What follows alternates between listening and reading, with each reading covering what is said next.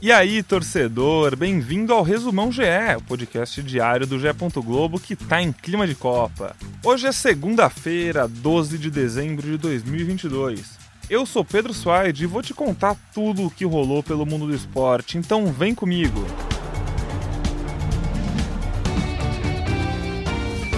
Dois dias depois da eliminação nos pênaltis para a Croácia nas quartas de final da Copa do Mundo, a delegação da seleção desembarcou neste domingo em solo brasileiro. O técnico Tite estava bastante emocionado, de máscara e empurrando o neto em um carrinho de criança. Ele não quis dar entrevista, porém parou e disse um muito obrigado para as pessoas que o aplaudiram na passagem pelo saguão. Neymar usou as redes sociais nesse domingo para publicar uma carta aberta ao técnico Tite e também expor algumas mensagens trocadas com companheiros da seleção brasileira. O camisa 10 agradeceu o treinador pelos ensinamentos e brincou, dizendo que o achava muito chato, relembrando duelos pelo Santos contra o Corinthians do técnico. Além da carta, o jogador mostrou conversas com Thiago Silva, Marquinhos e Rodrigo, onde lamenta os pênaltis perdidos pelos companheiros, reforça a vontade de vencer a Copa e conta como está difícil a ressaca da eliminação. Para ler todos os posts na íntegra, é só entrar no ge.globo. Para fazer uma homenagem a Pelé, a Comebol propôs que a CBF substitua três das cinco estrelas sobre o seu escudo por três corações. Seria uma maneira de enaltecer a cidade mineira onde Pelé nasceu, em 23 de outubro de 1940, e uma referência aos três títulos mundiais conquistados pelo maior jogador de todos os tempos. A ideia foi lançada pelo presidente da Comebol, Alejandro Domingues, nesse domingo em Doha, no Catar, durante a inauguração de uma exposição temporária dedicada ao rei, no país que recebe a Copa do Mundo. Cristiano Ronaldo falou. Após a eliminação de Portugal na Copa do Mundo no último sábado contra Marrocos, o craque postou uma mensagem em seu Instagram neste domingo. Aos 37 anos de idade e com um contrato rescindido com o Manchester United, Cristiano Ronaldo parece ter se despedido dos mundiais. Abre aspas para o craque. Ganhar o um Mundial para Portugal era o maior e mais ambicioso sonho da minha carreira. Felizmente, ganhei muitos títulos de dimensão internacional, inclusive por Portugal. Mas colocar o nome do nosso país no patamar mais alto do mundo era meu maior sonho. Se nesse domingo a bola não rolou no Catar, no Brasil, ela rolou e redes balançaram, com a vitória do Santos por 3 a 2 sobre o São Paulo, garantindo vaga na final do Paulistão Feminino. Após vencer a partida de ida, veio mais uma vitória, agora com dois gols de Cristiane e um de Fernandinha.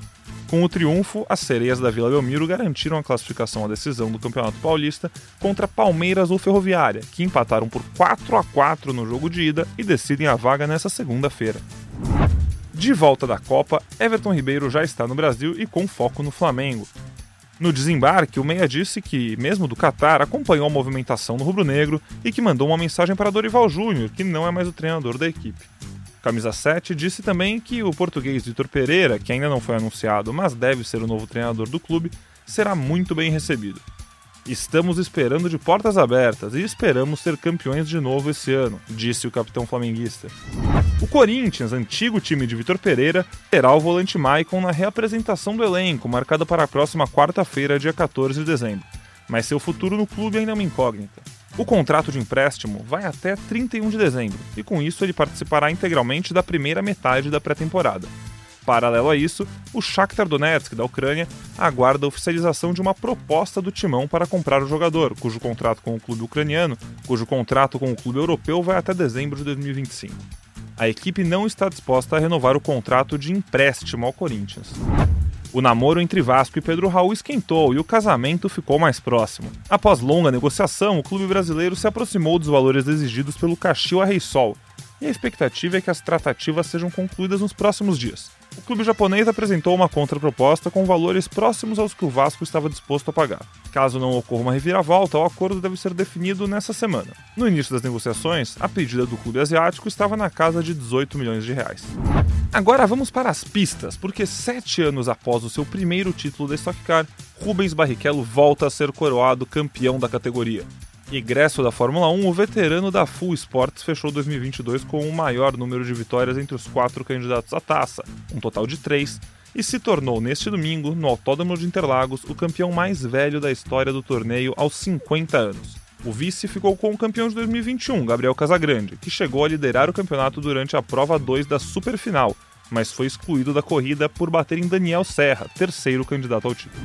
No vôlei, o Cruzeiro venceu o Minas de virada por 3 sets a 1 e conquistou a medalha de bronze no Mundial de Clubes Masculino na tarde nesse domingo, no ginásio Divino Braga, em Betim. Com parciais de 31-29, 24-26, 21-25 e 19-25, a equipe comandada pelo técnico Felipe Ferraz conquistou sua segunda medalha de bronze no campeonato. Wallace, com 23 pontos, foi o maior pontuador e destaque da partida. Na final, entre italianos, o Perugia venceu o Trentino de virada e conquistou o título mundial. E antes da gente encerrar por aqui, um convite, porque durante a Copa do Mundo você acompanha o podcast à mesa diariamente, ao vivo no Gé. Globo, às 6 da noite, ou a hora que você quiser no seu agregador de podcasts no Gé. Globo e no Globoplay.